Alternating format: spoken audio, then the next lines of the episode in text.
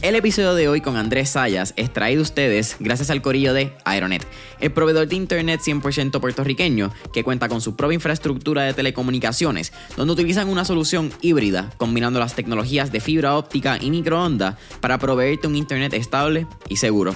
Luego de más de un año desde que comenzó la pandemia, familia, es más que claro que la situación de work from home llegó para quedarse.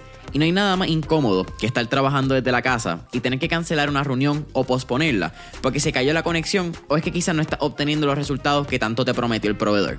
Por eso aquí en Mentores en línea nosotros usamos Aeronet. Y la diferencia desde que cambiamos ha sido increíble familia porque nos quita toda la presión de encima cuando vamos a grabar un episodio remoto o cuando estamos subiendo este mismo episodio a las plataformas. Así que te pregunto, ¿qué tú estás esperando para cambiarte el mejor internet de Puerto Rico?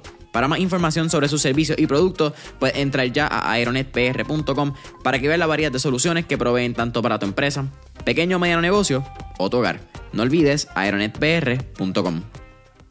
Mira, lo primero es creer en tu producto. O sea, y antes de eso, creer en ti. Y, y estar seguro que ese primer email que vas a enviar no te lo van a contestar. Si te contestan, tuviste suerte. Pero yo conozco mucha gente que, ah, no, que yo le envié un email hace un mes y no contestaron. Y yo en mi mente, como que yo he enviado 15 emails y no me han contestado. Pero me va, me va a contestar el 22. Y ahí es donde está la diferencia del que llega y el que no llega. Y eso pasa en esta industria, en todas, en, o sea, eh, tú, tú tienes gente que y, volvemos, no hay nada malo con uno desmotivarse porque no le contestaron, porque si te dio lo contrario te miento.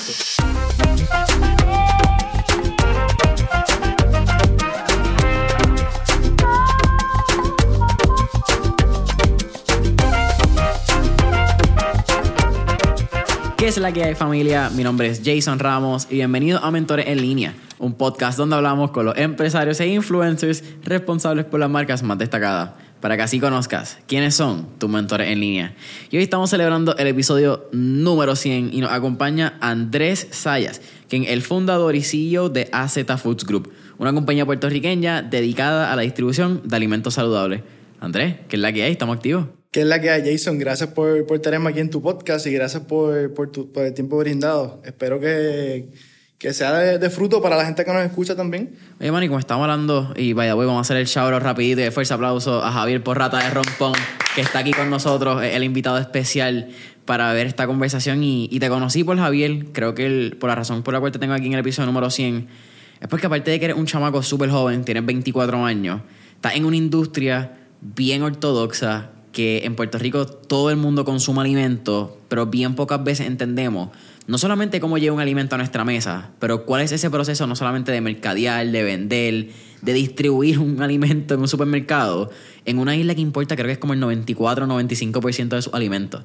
So, eh, todo, todo, el proceso que va atrás también de distribuir la logística, el almacenamiento, el merchandising, que corremos con muchas cosas que el consumidor per se no lo ve cuando va al supermercado, pero atrás hay una logística increíble. Pero AZ Foods Group, aunque empieza con una idea hace par de años, tiene un background bastante interesante en tu día a día y lo que fue tu vida. Cuéntame un poco más, quizás, ese. ¿Quién es Andrés? Ese, ese background tuyo y vamos a darle.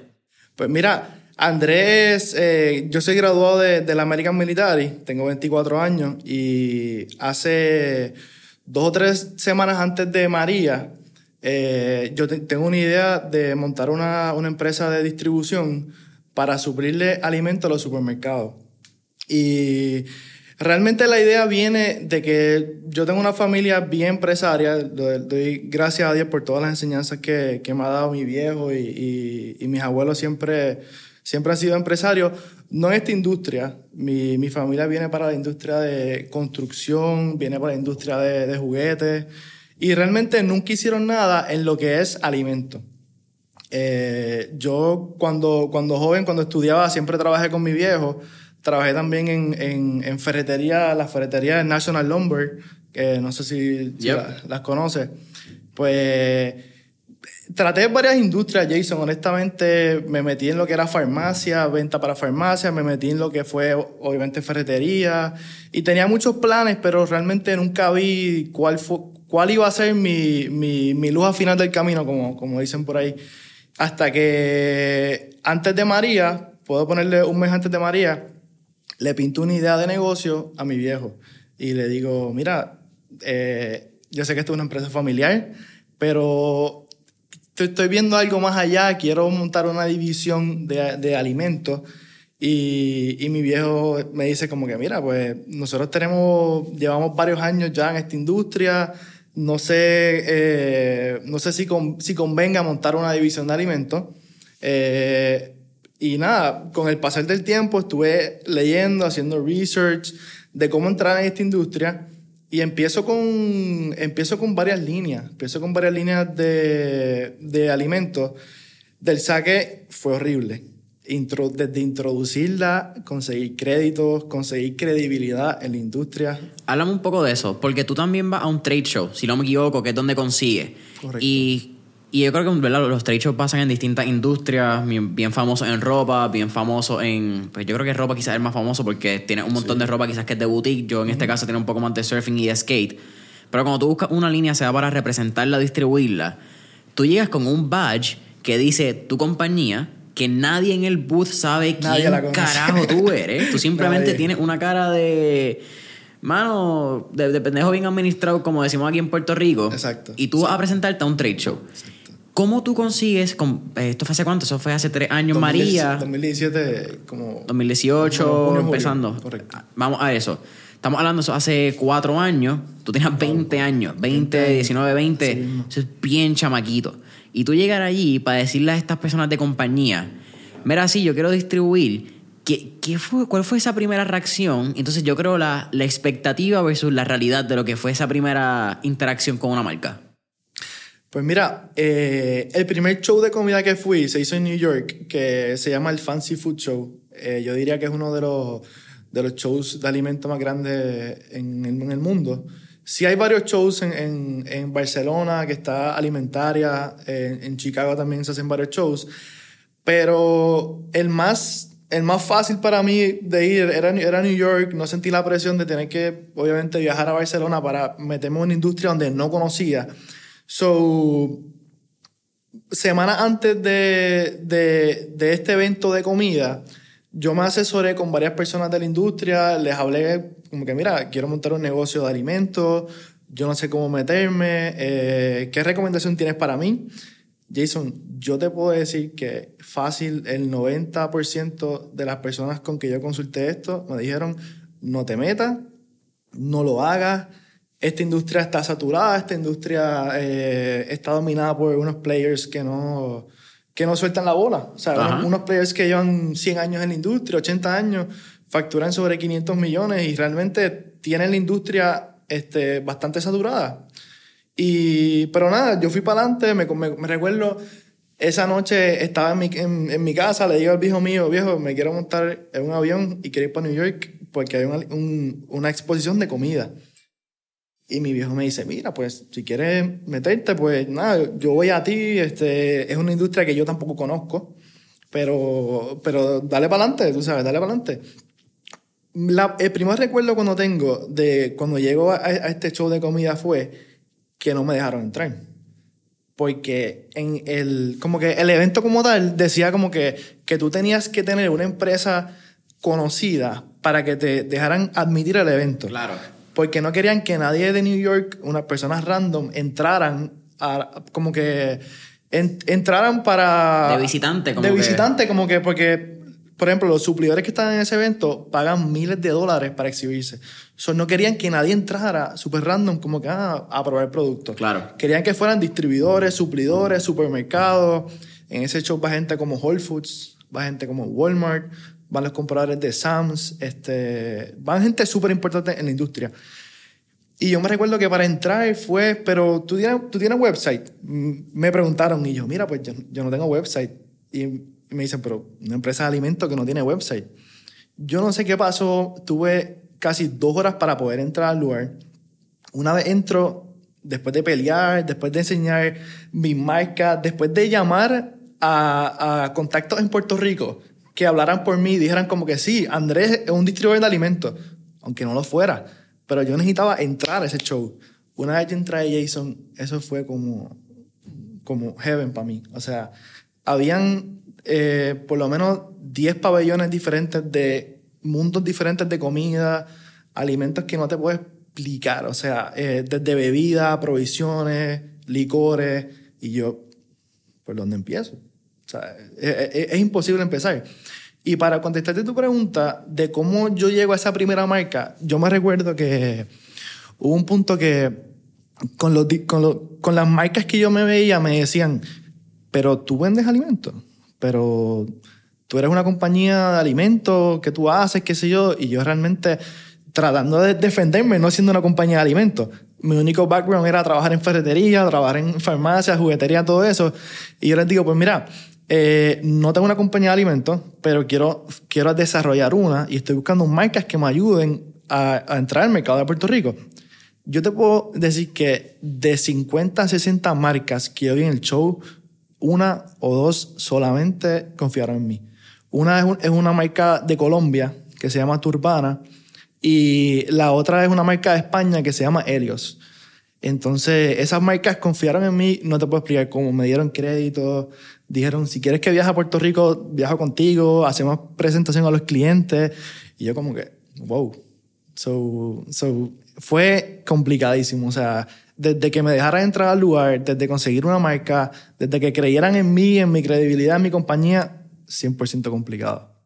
Hay un montón de cosas que podemos hablar ahí. Yo creo que podemos hablar de lo que el crédito, desde...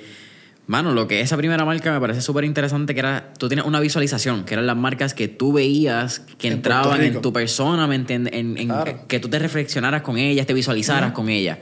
Pero que una marca confíe en ti me parece igual de interesante, porque eso la gente no lo ve, ¿me entiendes? La gente no, ve que tiene que haber una sinergia entre la compañía de comida y quien distribuye en Puerto Rico, quizás también pueden ser para muchas otras industrias que se distribuyan, pero que la compañía esté dispuesta a invertir en el territorio es súper importante, porque si no, no se vende y no se mueve. No tienes camisas, no tienes stickers, no tienes dinero de promoción, no tienes artículos gratis que te dejen para tú poder regalar en muestra. Como que la gente piensa que es bien fácil, papi. La gente piensa que la comida está ahí, que eso tú lo entregas.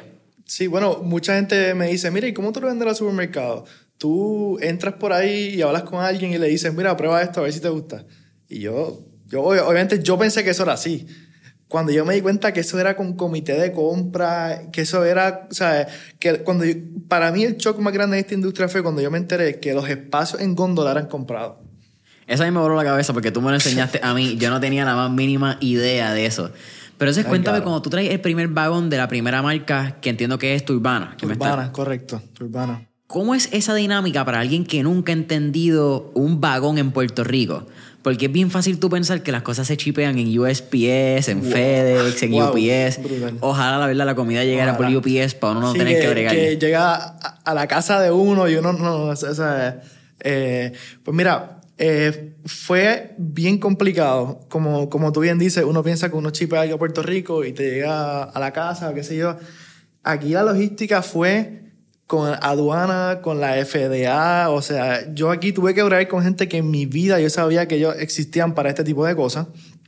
Y pues cuando yo traigo mi, mi primera marca, eh, que fue Turbana, ellos, me recuerdo cuando empiezan el, el proceso de producción, que es para, para enviar a Puerto Rico, me piden como que, mira, pues dame tu contacto de, de aduana, dame un broker de costumes, este cuando llegue el vagón a Puerto Rico, la FDA tiene que inspeccionarlo. O sea, había un número. y en tu caso eran de Colombia, que no habían pasado por, por, Estados Unidos ya. Correcto. Entonces, cuando ese vagón llega a Puerto Rico, no puedes tocarlo. Si lo tocas, te buscas un problema. Tienes que esperar que venga la FDA, que le inspeccione. Y es un proceso que toma una semana después de que llegue a Puerto Rico el contenedor. Entonces, yo estaba, ya yo tenía la, preocupación de que no tenía ni, ni un dólar vendido de ese producto. So, yo empiezo a tocar puertas. Uno de los, de los primeros clientes que fui, de hecho, fue Plaza Loíza. Y no fue ni a la oficina central. Me recuerdo que fue a la tienda de Trujillo Alto que yo entré con una muestra. Y yo entro por ahí como si fuera el dueño de la categoría de papitas. Y hablo con un gerente y yo le digo, mi nombre es Andrés Saya, este, tengo una compañía de distribución. ¿Qué compañía de distribución? Ninguna, o sea, era algo empezando. Probablemente no estábamos ni incorporados, Jason, te lo, te, lo, te lo confieso aquí. Y cuando hablo con este gerente de Plaza Lois, él me dice, mira, el producto se ve bien, pero yo no hago las compras. Tú tienes que ir a la oficina central, sacar una cita, a reunirte con tal persona para que el comité de compras después decida si tenemos espacio para tu producto.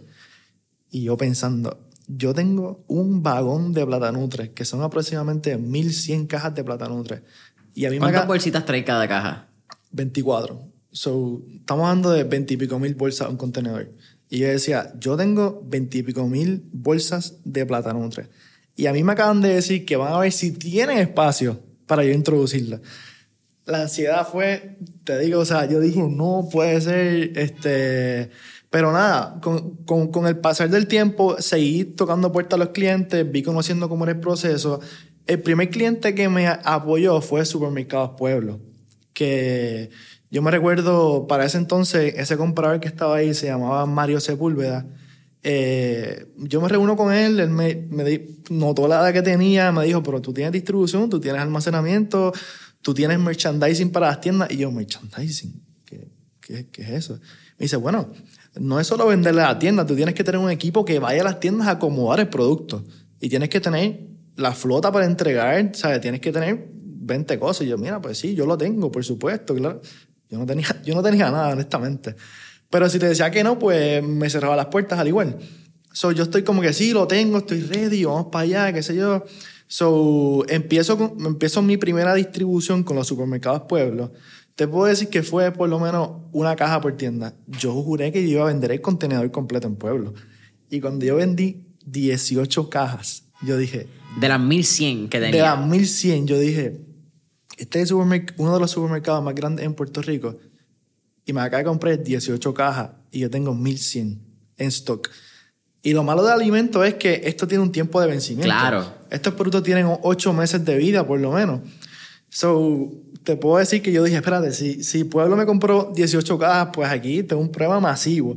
Quizás debí comprar una paleta, que son 100 cajas, quizás debí comprar dos paletas, pero no un vagón completo.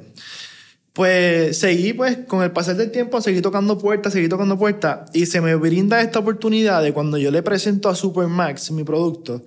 Eh, Supermax eh, para ese entonces me dice que no tenía espacio en góndola. Eh, pues, obviamente, pero una categoría muy saturada y entrar a un producto nuevo es prácticamente imposible. Pero dos o tres días después de mi reunión con Supermax, la compradora me llama. Y, y esta historia yo creo, que, yo creo que, que no la sabe nadie. Me llama y me dice, mira Andrés, nosotros tenemos un comprador en la categoría de checkout que yo le voy a dar tu número para que él te llame. O, o yo, yo, yo le dije, no, mira, dame su número, yo lo llamo. O sea, yo no quería esperar a que me llamaran, yo necesitaba hacer negocio ya. So, llamo a esta persona, tremendo, tremendo ser humano, eh, me atendió como, como si fuera una empresa grande. O sea, él me dedicó el tiempo que, que quizás mucha gente no me, no, me, no me hubiera dedicado por el tamaño de mi empresa. O sea, pequeña, sin marca, sin estructura. Y cuando este comprador prueba el producto, me dice, ah, esto está brutal, me encanta. Él me dice, mira, pues nosotros tenemos un programa en los checkouts que Supermax aproximadamente tiene 200 checkouts, una cosa de esa. Y nosotros tenemos un programa donde ponemos el producto en display para que la gente se lo lleve, como, un- como una venta por impulso Claro, con ese upsell. con ese upsell. Y yo le digo, mira, pues tú me dices que hace falta, que necesitas, lo que tú necesitas, yo estoy aquí para hacer negocio. Y el hombre viene y me dice, pues mira, no sé si tú tengas las cantidades que nosotros estamos requiriendo. Y yo, y yo en mi mente, si este hombre supiera que yo estoy desesperado y yo tengo un contenedor almacenado, que he vendido 18 cajas en Pueblo.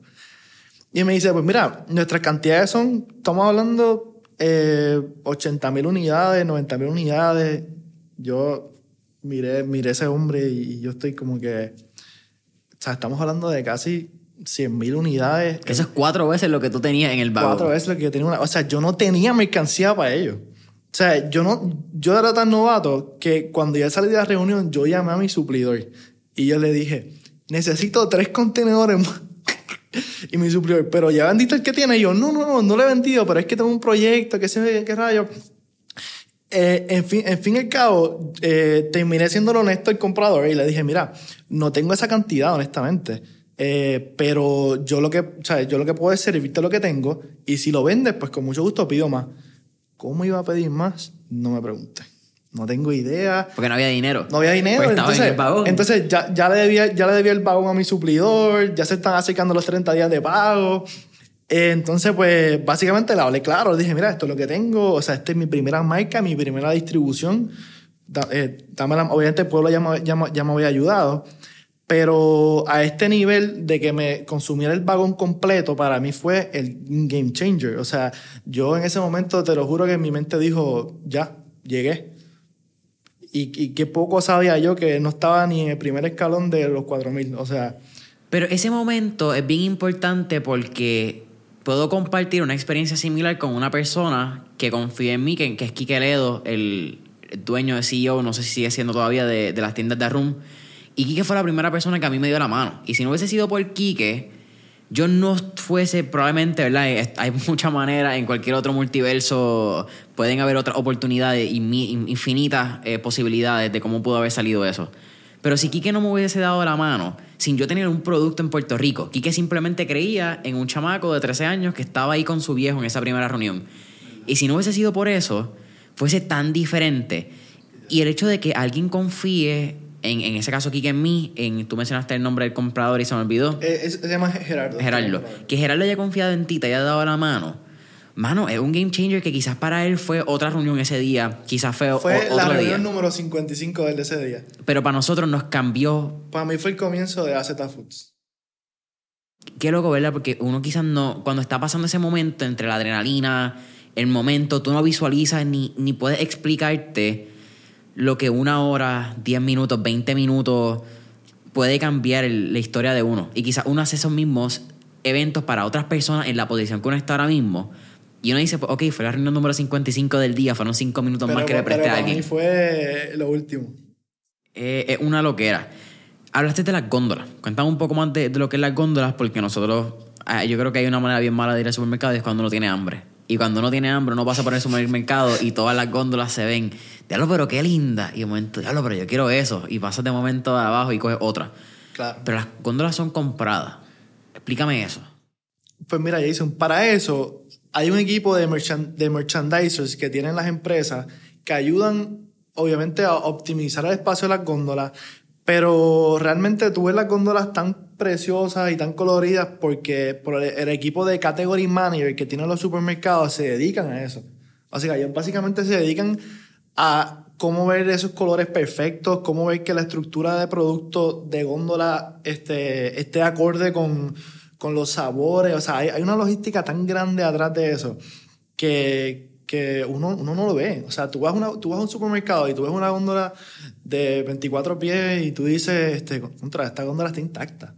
Pero atrás de eso tenía merchandisers, tenía eh, lo que se llama un planograma. Todos los supermercados tienen un planograma que es que no se puede cambiar. Ese planograma tú no puedes tocarlo, ese planograma tú no puedes cambiar un producto porque si no, pues, sea, estás dañando lo que otro suplidor está pagando.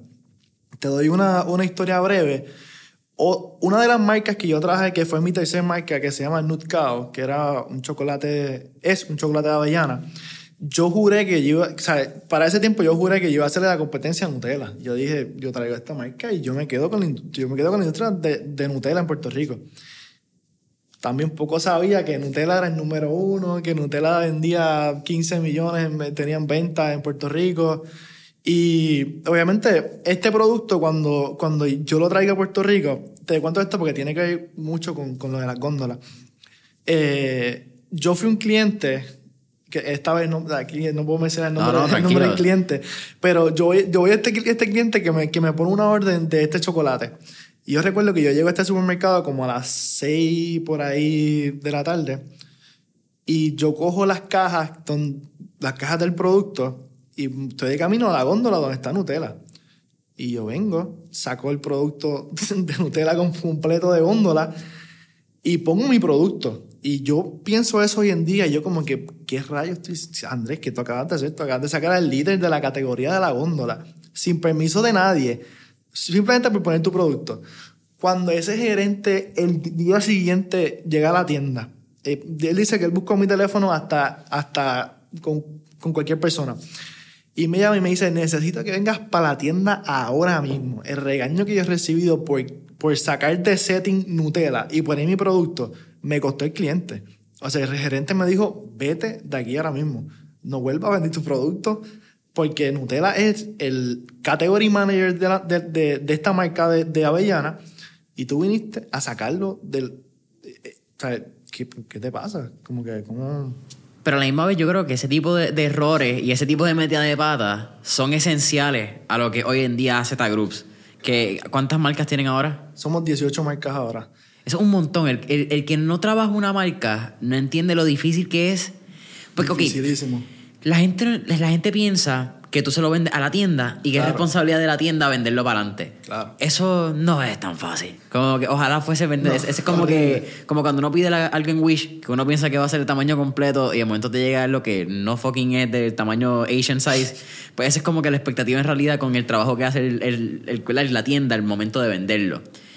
¿Cuál es ese proceso de tú no solamente traes la marca, ¿verdad? Ya tú ese paso de distribución resolviste con, con la tienda, con la línea. Claro. ¿Cómo tú entonces pasas a posicionar y vender tu marca a, la clientela, ¿verdad? Ese en, en client, para que tú puedas seguir vendiendo y moviendo productos en el supermercado que te compra a ti. Claro, claro. Sí, pues hoy, hoy, hoy día ya tenemos, ya tenemos procesos, obviamente, procesos, estructura que, pues, que no teníamos antes. Antes, pues yo pedía mercancía y pues veía qué pasa. O sea, eh, porque simplemente me gustaba la marca, pero no hacía el estudio que, que, que llevaba atrás eso. Ahora nosotros tenemos obviamente procesos de compra, tenemos, este, tenemos supervisores y tenemos gente que se dedica a presentar el producto en, los clientes. Una vez presentamos, tenemos el equipo de merchandisers que va a las tiendas, vendedores, eh, para que tenga un- una idea, mucha gente no sabe esto, pero nuestras o sea, nuestros merchandisers van atrás de las entregas de nosotros. Cosa que cuando AZ Food llega al supermercado, el merchandiser está en otro carro esperando a que lo reciban. Para que no pase 10 minutos, media hora que nuestro producto ya esté en góndola.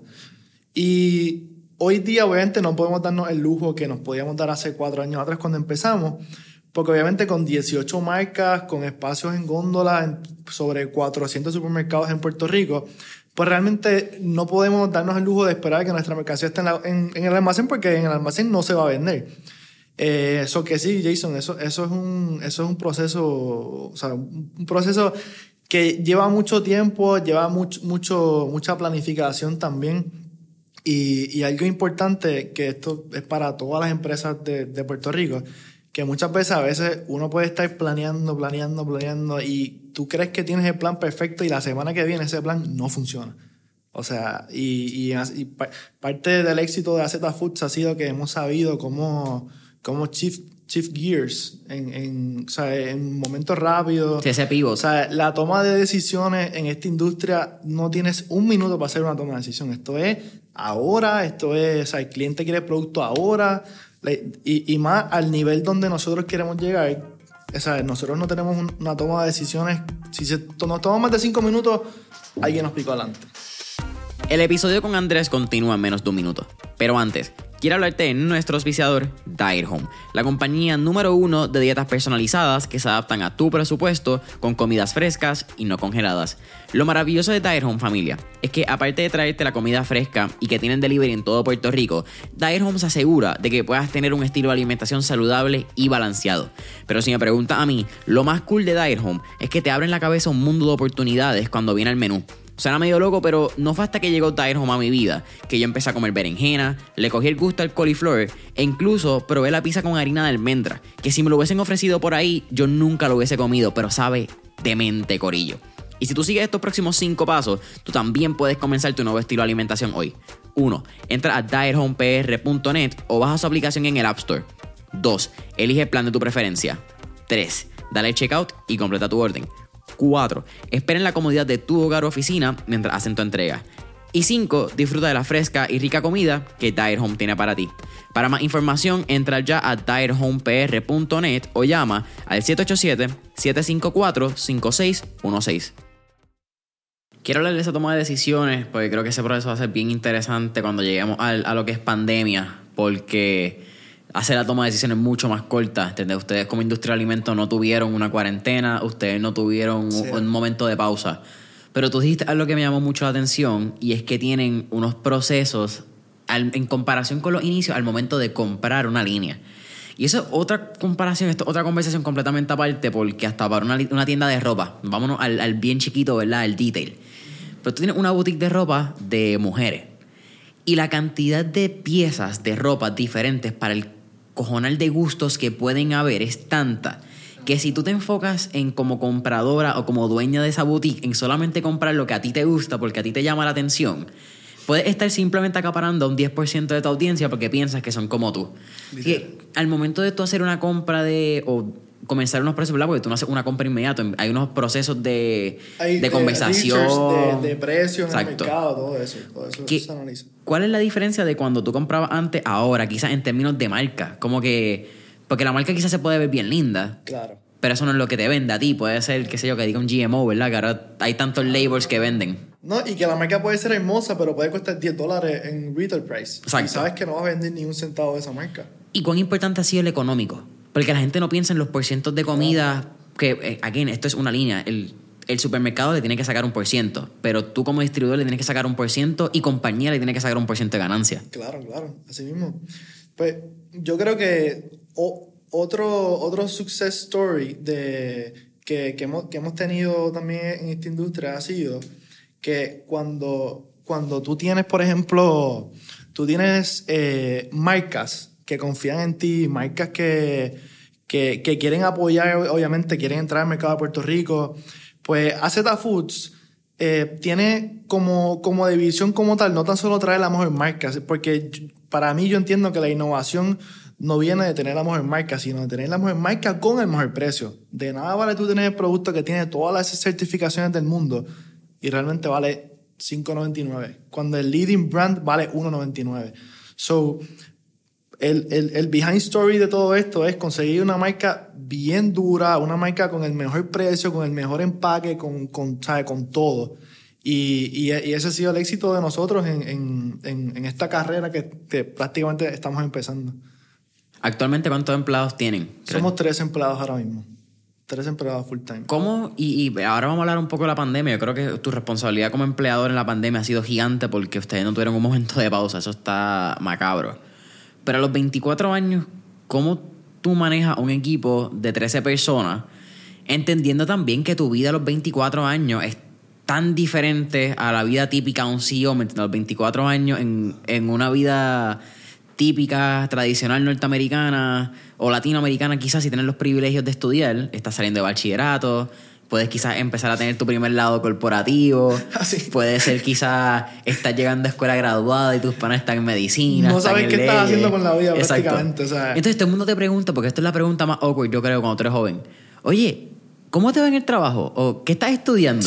Exacto. Oye, ¿ya hiciste maestría? Sigue O, eh, estudiando, ¿Estás ¿verdad? trabajando con, con tu papá? Esa es, la, esa es la número uno. Y uno como que, bueno, no, este, pues monté esto por el lado. No vas a entender como quiera. Les puedes explicar con lujo de detalle y no vas a entender. Pero, pero sí, me da, me da risa esa pregunta. Mi compañero aquí al lado de, de Rompón, en la pandemia también fue fuego a la lata. O sea, nosotros estamos en dos industrias donde literalmente nosotros no paramos. O sea, eso, fue siete días a la semana, eh, trabajando 14 horas al día. O sea, realmente no se descansó. O sea, yo te puedo decir que para nosotros, la, o sea, como empleador en, tipo de pandemia, uno como, sea, uno como empresario tiene que entender el punto de vista de los empleados también. Yo tuve un montón de empleados que literalmente no querían ir a trabajar. Y, y pues que yo, yo no les puedo decir nada. Yo tengo empleados que estaban en universidad y que la- las mamás les dijeron, no puedes salir de la casa. O cualquier persona les dijo, no, tú no puedes salir de aquí, tú no vas a trabajar. Y yo, obviamente, o teniendo una empresa pensando como que, ok, pero ¿dónde está el compromiso? Necesito la gente, necesito- pero realmente tuve, o sea, tuve que entenderlo. Me, me tomó trabajo porque no es lo mismo, obviamente, ¿cómo te lo digo? A ver, el cliente en pandemia no tuvo la culpa de cómo, de, o sea, el cliente no tuvo la culpa de que las personas no querían ir a trabajar. Es que nadie tuvo la culpa en una pandemia, ¿me entiendes? por No era ni culpa nadie, tuya, nadie, ni del nadie, empleador. nadie. Pero ahora, ¿cómo yo le digo a mi cliente que la góndola lleva vacía dos semanas? Imposible.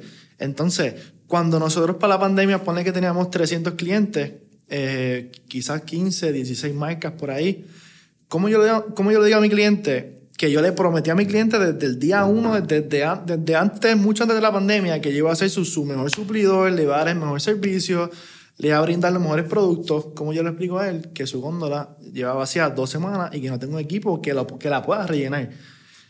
Entonces, aparte de eso, los suplidores, porque aparte de la logística complicada que tenemos en Puerto Rico, ya cuando uno tiene 18 marcas de, de, de alimentos, la logística complicada viene que mis suplidores de Colombia, Costa Rica, Estados Unidos, Chipre, Guatemala, Europa, y es como que, diablo, o sea, todo lo, por ejemplo, tienes el caso de Europa. Para el tiempo de la pandemia, este, nosotros estábamos, estábamos, o sea, nosotros eh, hacemos mucho negocio con, con Walmart de Puerto Rico y amigos, y nosotros le, le servíamos mucho mermelada, le servíamos salsas, provisiones, pero llega un punto que obviamente pues el stock se va, se, se, va acercando. Y el suplidor de España realmente, tú le puedes decir, mira, envíame tres vagones para Puerto Rico. Y para nosotros nos creemos que son muchos. Pero ese mío de España, quizás Walmart México le pidió 500 contenedores. Claro. Y ahí, ahí es donde está la escasez de alimentos que muchas personas no ven. Se creen que a veces es culpa del suplidor, o muchos clientes culpan al supermercado, como que, ah, que si están a los stock, yo me voy para otro supermercado. No, pero el problema a veces empieza desde la región de donde viene el producto. Claro. O sea, tú me dices, eh, España tuvo un super lockdown. Yep.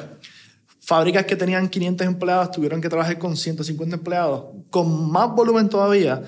Pues Puerto Rico fue de la, o sea, es de los últimos lugares donde recibe mercancía. Claro. Somos chiquitos, mano, números. Chiquitos, por eso uno se cree como que, ah, que si aquí tenemos este 500 puntos de venta en lo que es eh, el supermercado. Eso es lo que hay en Ciudad de México.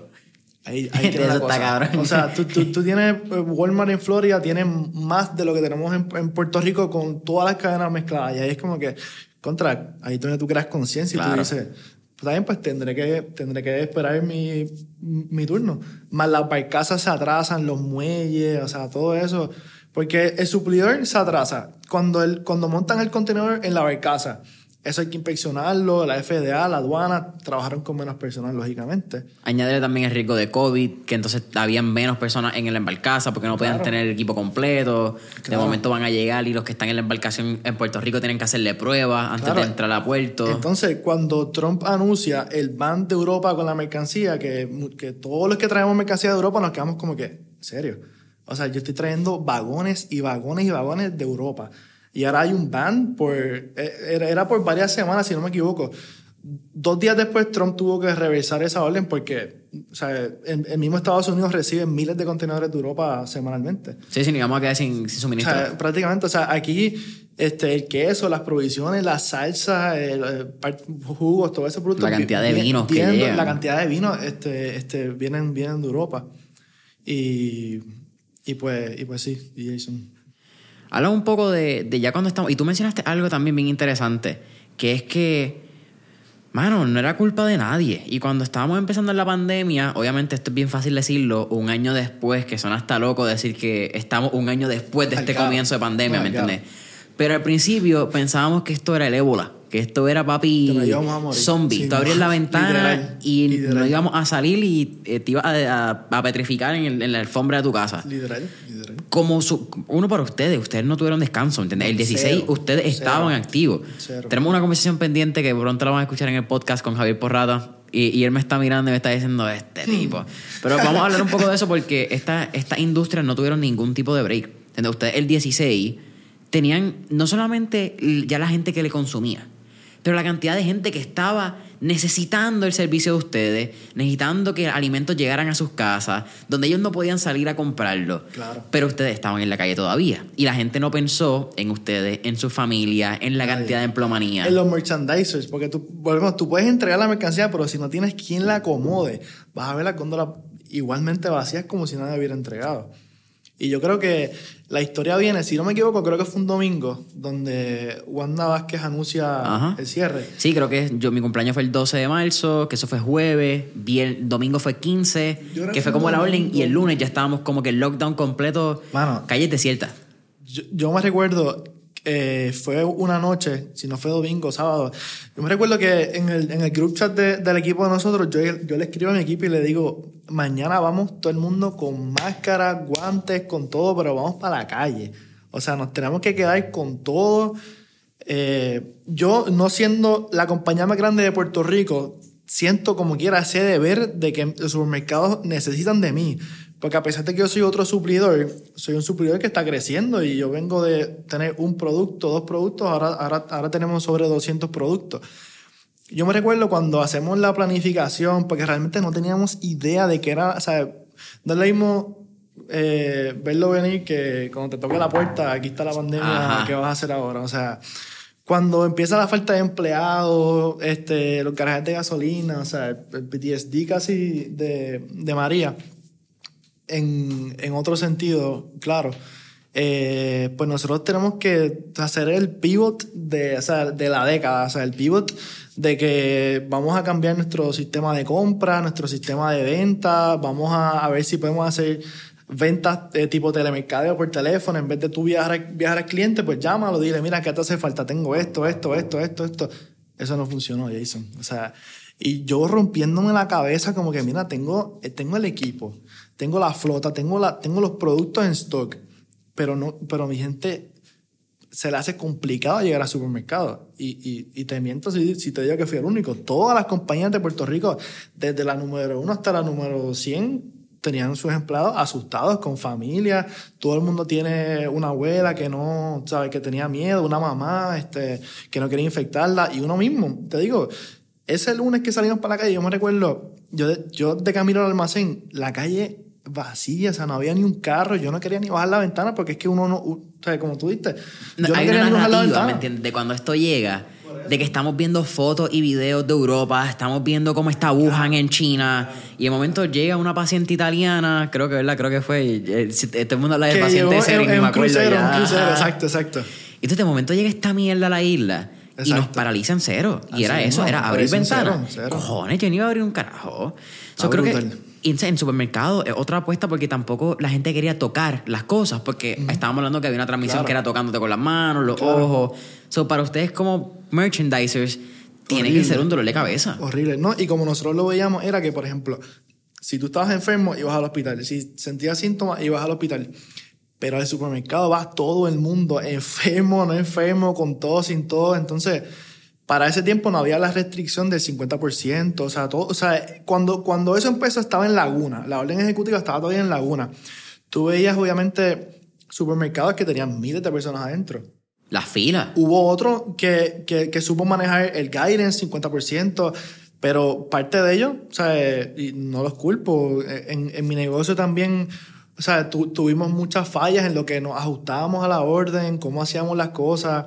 Eh, pero a principio de pandemia, entiendo que fue esa, esa, primera, esa primera semana, yo tuve, tuve una reunión con el equipo y pues, o sea, pointing out las cosas que podemos hacer, cómo podemos o sea, nosotros queríamos duplicar la venta porque se, se, se, se, estaba viendo en la industria de alimentos que iba a haber un cambio.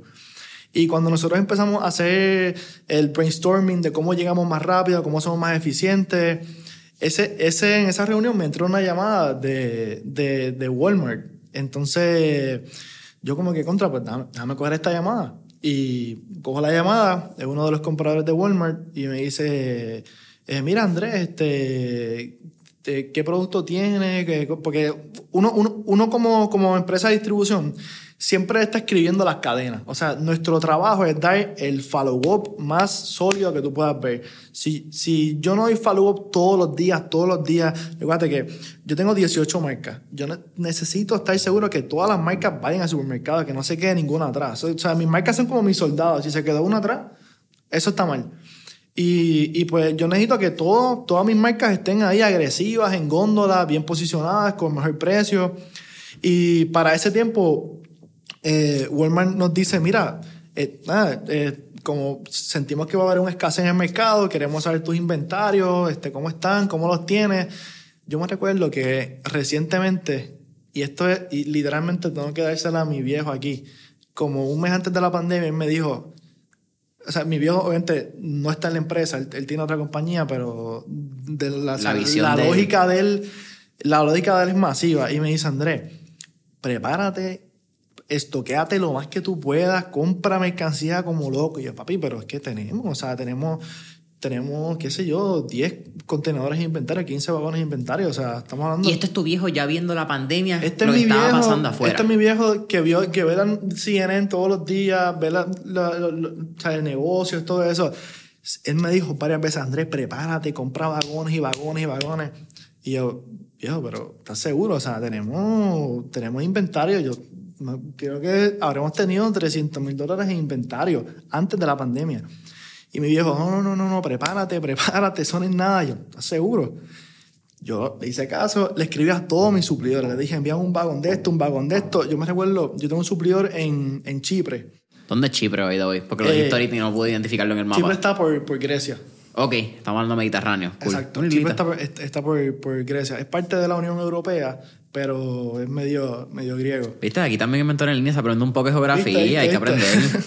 pues yo me recuerdo este suplidor que hoy en día es un- unos jugos que tengo que se llaman Ciprina, de, la- de mis mejores marcas. Este suplidor yo le digo, yo necesito que tú pongas esa producción a correr sábado y domingo y me envíes por lo menos cuatro contenedores de jugo, aproximadamente 4.000 cajas, más o menos, como un poco más, 4.100.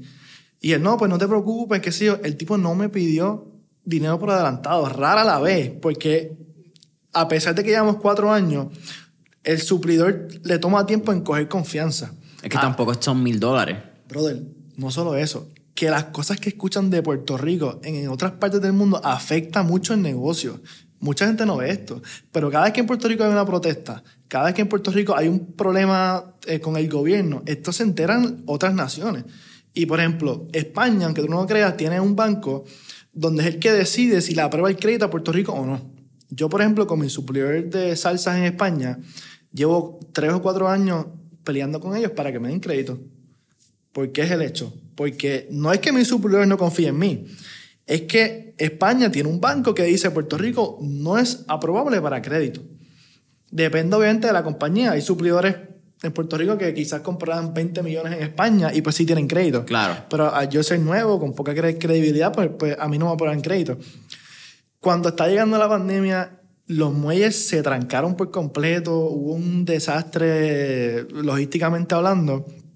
Y gracias a Dios, a mí una semana antes me había llegado. ¿sabes?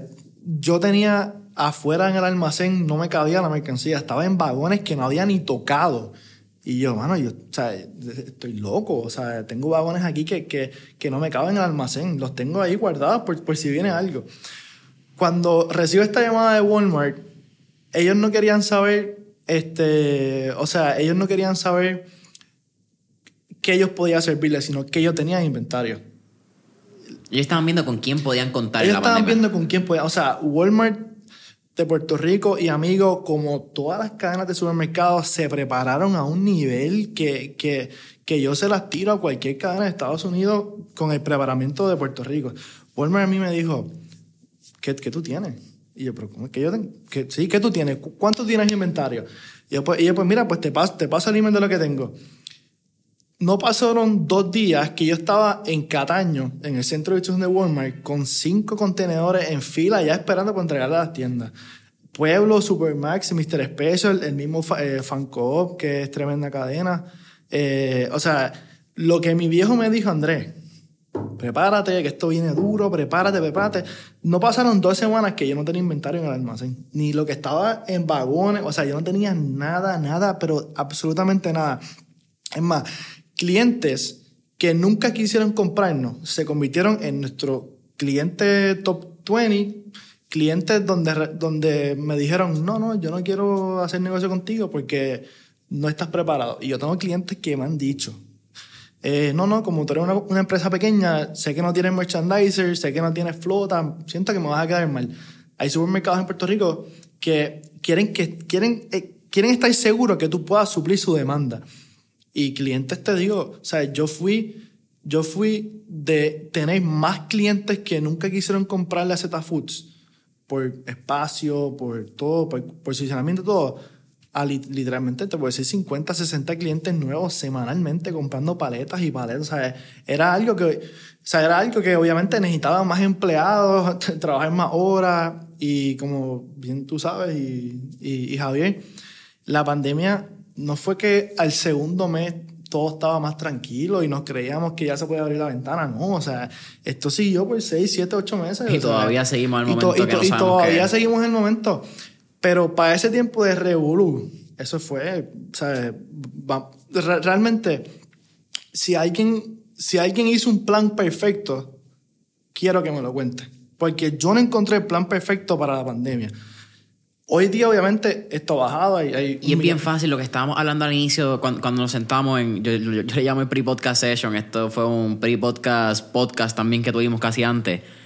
Pero es bien fácil tú decir, yo pude haberlo hecho mejor. No. Cuando tú no estás ni en el momento y ya cuando pasan un año desde ese momento, mirando a la fecha que se está grabando este podcast, que es bien fácil decir, ah, sí, yo lo hubiese hecho así. Claro. Pero dale, cabrón, tírate tú cuando tú. tenías que abrir la ventana y todo el mundo pensaba que iba a salir un zombie por ahí y te iba a morder, ¿me entiendes? Literalmente, tú estás en un supermercado con, o sea, yo con tres mascarillas, con guantes, con espejuelos, este, me, me- El me- face shield. el face shield, me compré hasta, hasta una mascarilla de esas para pintar carro, que yo parecía Ajá. un, que parecía un, eh, y, pero todavía hay gente que hoy día te dice como que, ah, que, fíjate, ho- hoy día no, porque pues ya la gente está más relax.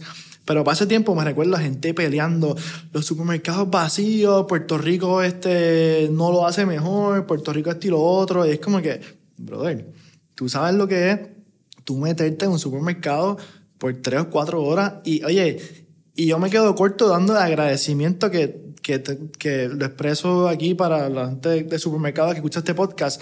Esa gente que, que trabaja en supermercados de Puerto Rico, esa gente fueron otros héroes, además de los héroes en los hospitales. O sea, mucha gente no dijo que los héroes eran también los de supermercado. De acuerdo.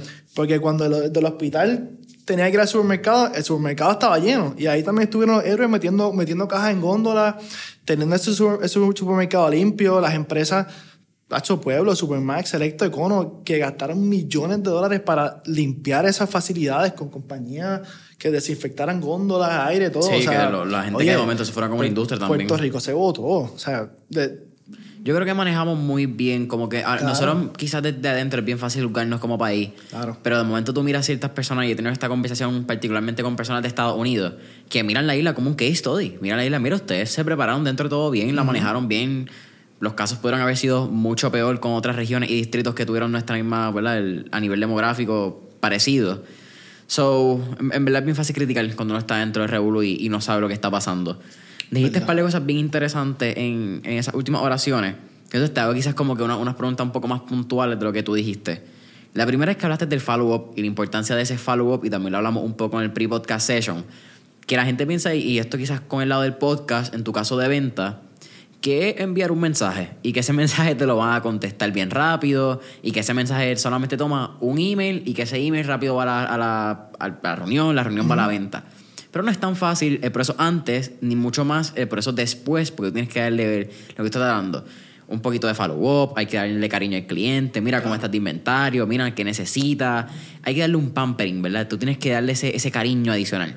Así que, ¿cuál sería una recomendación que tú le darías a cualquier persona que quizás está comenzando a vender sus productos, ya vendió sus productos y está haciendo algún tipo de follow-up o está buscando quizás revenderle un producto a una cadena, compañía, etcétera? Claro, mira, lo primero es creer en tu producto, o sea, y antes de eso creer en ti y, y estar seguro que ese primer email que vas a enviar no te lo van a contestar. Si te contestan, tuviste suerte. Pero yo conozco mucha gente que, ah, no, que yo le envié un email hace un mes y no contestaron. Y yo en mi mente como que, yo he enviado 15 emails y no me han contestado. Yeah. Pero me va, a- me va a contestar el 22. Y ahí es donde está la diferencia del que llega y el que no llega. Y eso pasa en esta industria, en todas, en to- o sea, eh, tú, tú tienes gente que, y, y volvemos, no hay nada malo con uno desmotivarse porque no le contestaron, porque si te digo lo contrario te miento. O sea, ¿Verdad? Porque no se hable ese lado, quizás. ese, habla- ese lado nunca se habla. O sea, él, se- solo se habla el lado de que eh, vamos para adelante, eh, siempre mantente persistente, siempre optimista, lo cual es verdad. De la otra manera nunca vas a llegar. Pero nunca está mal. O sea, no es que está mal, es que uno mismo como ser humano dice, coño, he enviado 20 emails y no me, o sea, he llamado 30 veces y nunca me han cogido el teléfono. ¿Será posible abrir ese cliente? Sí o no. Esa es tu mente misma te va a hacer el truco. Pero yo creo que una vez tú, o sea, realmente uno, la única persona que tú tienes que probarle en el mundo es a ti mismo. O sea, ni el que está al lado, ni el que está arriba, ni, a- o sea, si tú te pruebas a ti mismo, nadie te puede decir los niveles que tú puedes llegar. Y yo creo que parte, o sea, parte del éxito de uno como, como ser humano es que, es que tú, es que tú rompas ese, ese cristal de que me picharon 20 veces, pero a la 21 di el palo. Y te pasas 15, 20 veces que te picharon, pero diste el palo. Este cliente no me contestaba por un mes, pero ahora es mi cliente número uno. O sea, una vez tú venzas eso, tú sabes que nada, nada, nada es imposible. Yo te puedo decir, con la ayuda de, de, del equipo que he tenido, también, también nos ha llegado gente al equipo que ha trabajado, por ejemplo, en Puerto Rico Supplies, 25 años, en Crafts Foods, en Navisco, o sea, tenemos gente experienciada en el equipo. Y esa gente me ha ayudado mucho, mucho, mucho a darme cuenta de no pensar en la fracción de la mesa, o sea, sino en pensar en el, en el bizcocho completo, en la mesa completa. Eh, y nosotros actualmente tenemos unos clientes que cuando, cuando las marcas nos llegan y nos dicen, ¿a quién ustedes le venden? Nosotros le vendemos al mismo nivel de, de, de supermercados que le vende un Besuárez o un Puerto Rico Supplies. No le vendemos lo mismo, claro. pero llegamos ahí.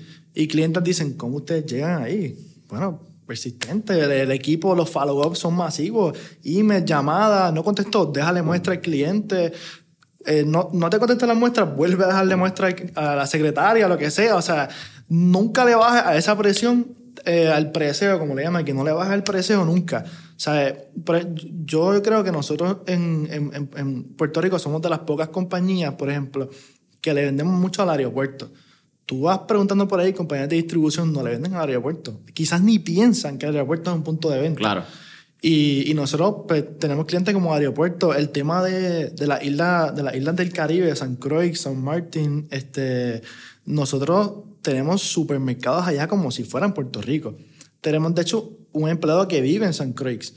Y nosotros chipeamos del muelle 10, chipeamos semanalmente un contenedor para las islas. Wow. Y mucha gente no piensa en eso, que, porque también, se, o sea, tienes el que se enfoca en Puerto Rico Claro. y el que no sale de ahí, y tienes el- la persona que dice como que, mira, ahí más adelante vive gente, como, como hablamos aquí, pero hay clientes más abajo, hay clientes arriba en Estados Unidos, abajo aquí, en- al lado de nosotros en Santo Domingo, o sea, que, y, y de hecho, lo digo aquí, las islas del Caribe, el consumo es al caro. O sea, al caro, a quien le llegue este mensaje, que lo sepa, ahí la gente consume como loco, como loco. Islas como San Croix tienen supermercados nivel más grande que Puerto Rico. O sea, tienen Costcos, no la, la marca Costco, pero tienen clientes tipo Costco ahí en San Croix. Y pues es una oportunidad que, que nosotros en AZ hemos aprovechado. O sea, hemos llegado allá a clientes como si fuera a llegar acá a Guaynabo. Hemos llegado allá a cadenas donde en Puerto Rico la gente no, lo- no, no, no sabía Ni que las piensan. existían. Por eso. Este, aunque el tema de distribución es un poco complicado, porque por ejemplo, yo no puedo chipear para Estados Unidos, ni para Europa. Porque como yo soy un distribuidor, yo, o sea, yo soy la cara de las marcas. Claro. Pero en Miami puede que esté la cara de una marca con, con o sea, en Miami hay distribuidores de mis productos. Ajá. Porque obviamente... Tú tienes unas regiones que son exclusivas a. Exacto, uno, es- uno controla su territorio. En Puerto Claro. Rico, por ejemplo, nadie puede traer mis productos. Ahora, yo no puedo traerlos a Miami. Claro. Porque, porque hay una ley que tiene que ser, que la ley de distribución que se tiene que respetar. Y eso también yo creo que una, algo que tú vas entendiendo mientras vas pasando la primera marca, que de momento en Puerto Rico solamente, de momento la segunda dices, pues no, dame Puerto Rico y dame el Caribe. Exacto, De exacto. momento quizás, en, por lo menos en ropa, que es lo que yo conocía, había gente que tenía Costa Rica, Panamá. Claro, yo creo que también eso va con la educación y mientras tú vas entendiendo el mercado y cogiendo esa confianza en ti que tú hablabas, Mm. pues la haces un poquito más como que entendiendo ese juego y las reglas per se. No, ya eso es parte de nuestra negociación. Cuando nosotros cogemos una marca, ya eso es 100% parte de nuestra negociación. O sea, marca que no nos dé las islas del Caribe, mm, o sea, es muy posible que digamos no la queremos. Porque las islas del Caribe ya se ha vuelto como Puerto Rico para nosotros. Sí, ya es parte del modelo O económico sea, de te puedo decir un 15 o 20% de nuestra venta es de las islas del Caribe. Y, Wow. hay, y hay muchas empresas tipo fábrica en Puerto Rico que también lo que chipean son cosas, pero al caro. O sea, al caro, al caro, al caro. So que no es que si la marca no nos da islas del Caribe no la cogemos, pero es parte de nuestro core. O sea, es algo que tenemos que proteger. Y, y por ejemplo, nosotros tenemos un developer nuevo en el, en, ahora en el equipo que tiene, no sé, 35, 40 años de experiencia en esta industria de alimentos.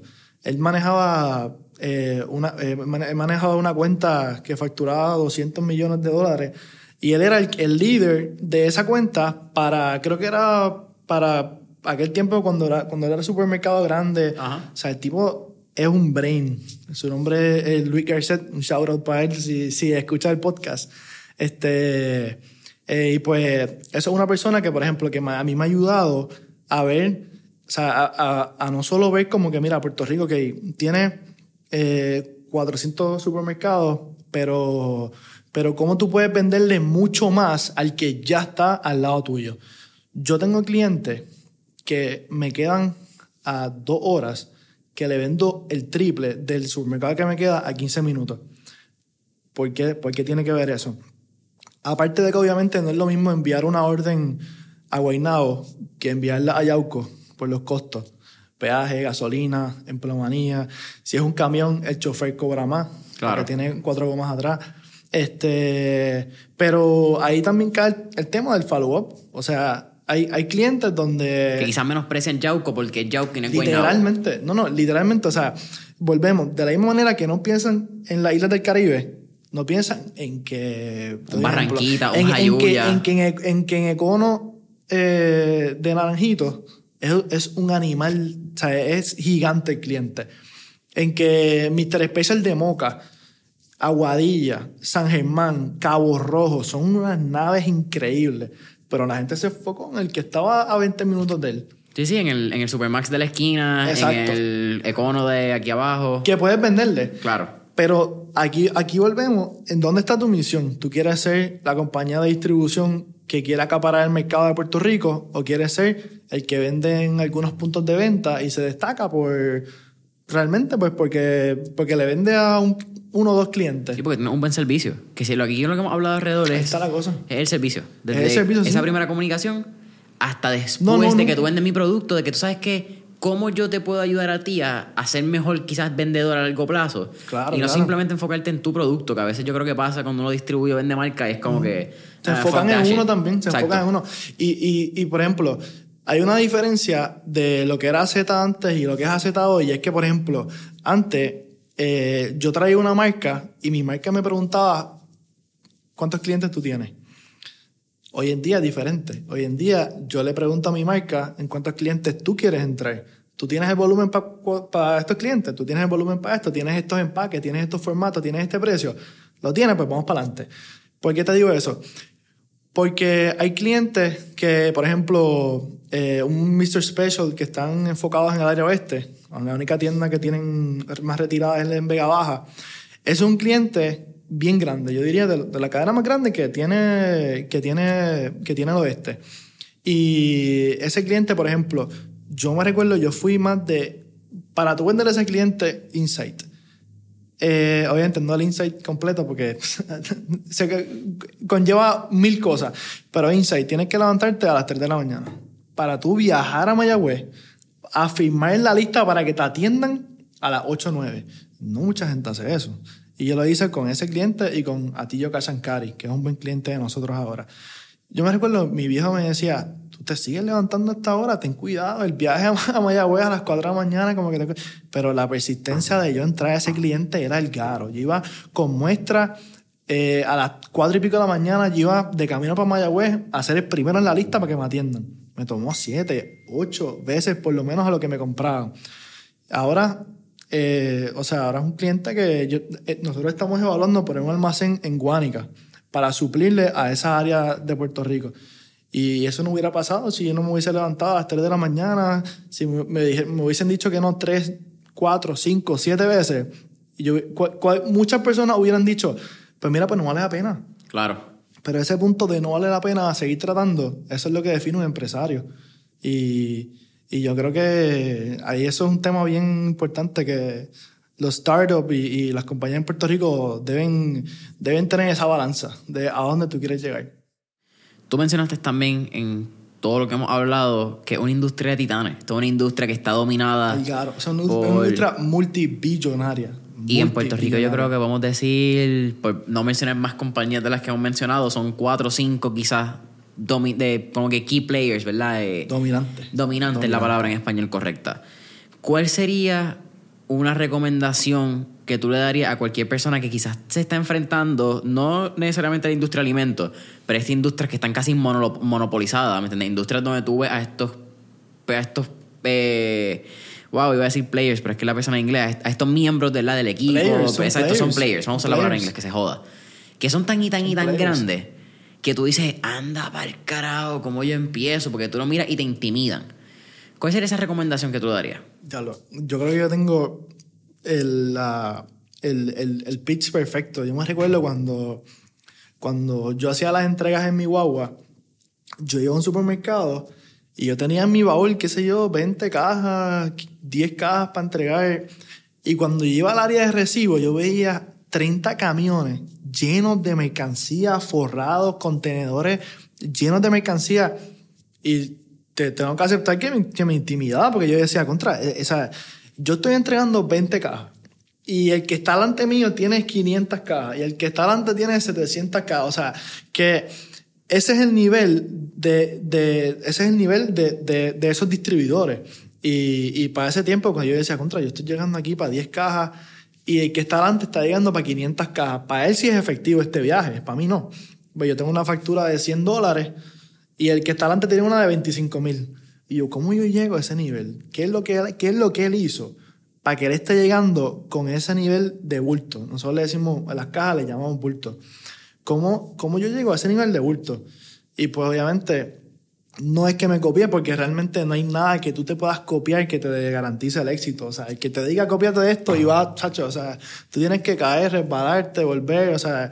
Pero yo creo que parte de, de, de, de uno de, los, de, la- de las claves es que yo me fijaba en, en, en la- por ejemplo, en las marcas de ellos, los posicionamientos. Yo me, o sea, como te, te, te puedo decir bien freely, una empresa como Puerto Rico Supplies, que la admiro muchísimo.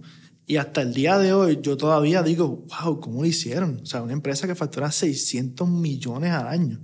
¿Cómo lo hicieron? ¿Cómo llegaron? ¿Qué, qué, qué puntos tomaron? ¿Qué directivas hicieron? ¿Qué marcas dejaron de traer para hacer esto y lo otro? O sea, son mil cosas atrás de, de- del éxito de una empresa, de cualquier industria, que, que realmente, pues, pues sí, yo no sé. ¿Cuál era tu pregunta, Jason? Yo creo que yo me fui por un viaje. ahí, No, creo, creo que está cool porque aunque te fuiste en, en un viaje y contaste la historia, Yo creo que yo, yo me fui con una historia del viaje y después se me olvidó cuál Sí, no, la pregunta era que, qué tipo de recomendación le daría a cualquier persona que está Esa entrando a esa esa industria. pregunta. Pero yo, yo sé que hay un, un tip, quizás fue hasta de casualidad, pero tú No, dijiste sí, me fui en un que... viaje bien, ¿verdad? Yo dije, pues, No, pero está bueno porque dijiste que tú mirabas lo que hacían bien las compañías.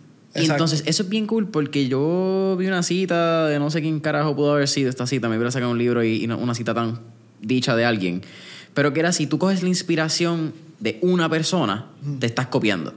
Si coges un montón de cosas de mil personas distintas, crea algo original. Entonces, eso sentido, en verdad. como que dices, tú sentido. puedes coger elementos que funcionan de ciertas compañías y aprender y modelar eso dentro de tu visión y tu corporación. Es algo que no se hace. Es, es casi un research and development que al- esto es shout out a, a Cristian Colón, si algún día escucha este, este podcast. Pero él decía R&D es rob and duplicate. En vez de research and development, rob and duplicate. Y ese R&D creo que es súper interesante y, y aunque quizás no fue una, eh, un tip directo, una recomendación. Si no, pues nos vamos en el viaje. Aquí, Ey. fíjate, aquí llegamos al punto de cualquier manera. No, no, pero me gustó y, y estuvo súper interesante eso. Brother, en verdad ha sido un fucking placer tenerte en el Igual, episodio de hoy. Faltan cinco preguntas, no, cuatro preguntas, que son las preguntas con las que cerramos siempre al final de Mentor en línea. Vamos para allá. Mucho más relax fuera de, del podcast, ¿verdad? Y de negocio. La primera, si pudieras montarte en este trip Back to the Future y montarte en un DeLorean, ¿a qué época, década o periodo histórico te gustaría ir y por qué? Me gustaría visitar la época donde, donde, Puerto Ri- donde la economía de Puerto Rico era bien local. Creo que tú puedes quizás decirme más para qué año eso fue, pero si uso un ejemplo, Santo Domingo, lugar como Santo Domingo que tiene una economía tan sólida que lo que se deposita hoy por la noche casi todo se queda en Santo Domingo. Y pues yo amo eso porque hoy día, pues obviamente tenemos empresas de Estados Unidos que apoyan lo local, pero no es lo mismo tú tener 500 supermercados, 400 supermercados que tienen bancos locales o que, o que dejan su dinero aquí, dejan el pote completo, a tener otras empresas que obviamente depositan en, en, Estados Unidos. So que yo diría que si tuviera que visitar una época, Jason, me encantaría ir a esa época donde, donde, donde el pote era local, o sea, donde, donde no te cierran un zipper para abrirte un Popeyes. Yep. Diablo, eso duele. Eso duele. Esa duele. Te, Eh, te cierran un, un, un ícono. un lugar ícono y te abren un McDonald's. Es como que en serio. Como que. ¿por ¿Qué fue? Porque quizás el lugar estuvo atrasado tres meses en, en pagar sus taxes. Ah, no, pero te ponen el lugar, el, el, el lugar de McDonald's que vende tres veces más, pero el dinero va completamente para Estados Unidos. Y los empleados cobrando una miseria. Yep. O sea, ahí Sí. es donde. Esa es la parte que yo no comparto mucho de la economía de Puerto Rico. Eso es bien fuerte. Y ese ejemplo Bien del fuerte. zipper le siempre duele, mano. A mí me duele que. Usted es el perfecto ejemplo. Sí, el 100%. Zipper, el, el lugar ícono donde se habrán cerrado miles y miles y miles de negocios en Puerto Rico Hmm. por un poco país. Mira, yo, yo no, o sea, yo paso por ahí y eso no me duele la cabeza, o sea. de interesante loco. quizás porque el zipper le cerró en una época donde los drones todavía no eran tan comunes. Pero sería bien cool a ver si hay alguna toma aérea de lo que fue el zipper, ¿me entiendes? Esas, no sé, quizás por un lugar icono, eh, icónico. Segunda pregunta. Tenemos un playlist en Spotify que se llama Mentores en Línea, el playlist donde tenemos todas las canciones que motivan y pompean a nuestros entrevistados. Así que con eso dicho, ¿qué canción motiva o pompea a Andrés Saya? Este. No hay filtro. Contra eso, eso es una. pre- Los dioses, no, no, eso es una pregunta este, bastante compleja. Todo depende del mood, para serte honesto. No es el mismo mood que llega, llegar a una reunión de negocio al mood que te vas de road trip. Porque aunque no lo creas, irte de road trip también te tiene que motivar. Es otro Uno- uno, uno- no es que se hace todas las semanas, pero, pero yéndote de ese road trip o yendo a la reunión, tienes que encontrar el, el mood tuyo. A mí me gusta mucho, mano, Drake. Drake es uno de, de mis, de mis cantantes favoritos. No estaba, no estaba esperando esa, esa respuesta, pero... Esa contestación, perdón. Pero sí, Drake es uno de mis cantantes favoritos. Me gusta. ¿Alguna canción particular que tengas de Drake? Me gusta la de Laugh Now, Cry Later. Este, me gusta la de Popstar. Esa está dura, ¿no? Me gusta, este... No sé, pues, pues, em, em, mano, ¿Verdad? Drake, Drake se- actually se queda con- nunca. Yo- no soy yo tan fan de Drake, en verdad. no. Eh, Está pues- duro, don't get me wrong, no estoy diciendo Pues que es mira, una mierda. yo he pero- tenido mis tiempos con Drake también, que me gusta y después no lo escucho por seis meses y después pues empiezo a escuchar eh, Anuel, empiezo a escuchar cualquier otra cosa. Ah, God's Plan está bien dura, Ah, Psycho dura. Mode bien dura, este... Pero todo depende del mood, mano. Este... Esa es la que hay. Tercera pregunta. ¿Qué tres libros les recomendaría a nuestra audiencia que te han leído, que han cambiado tu vida? Este, mano, te, te tengo que ser honesto. eh, no voy a decirte libros por, por inventarme un libro, porque como muchas cosas que tengo que trabajar, una de las que necesito trabajar rápidamente es eso de los libros.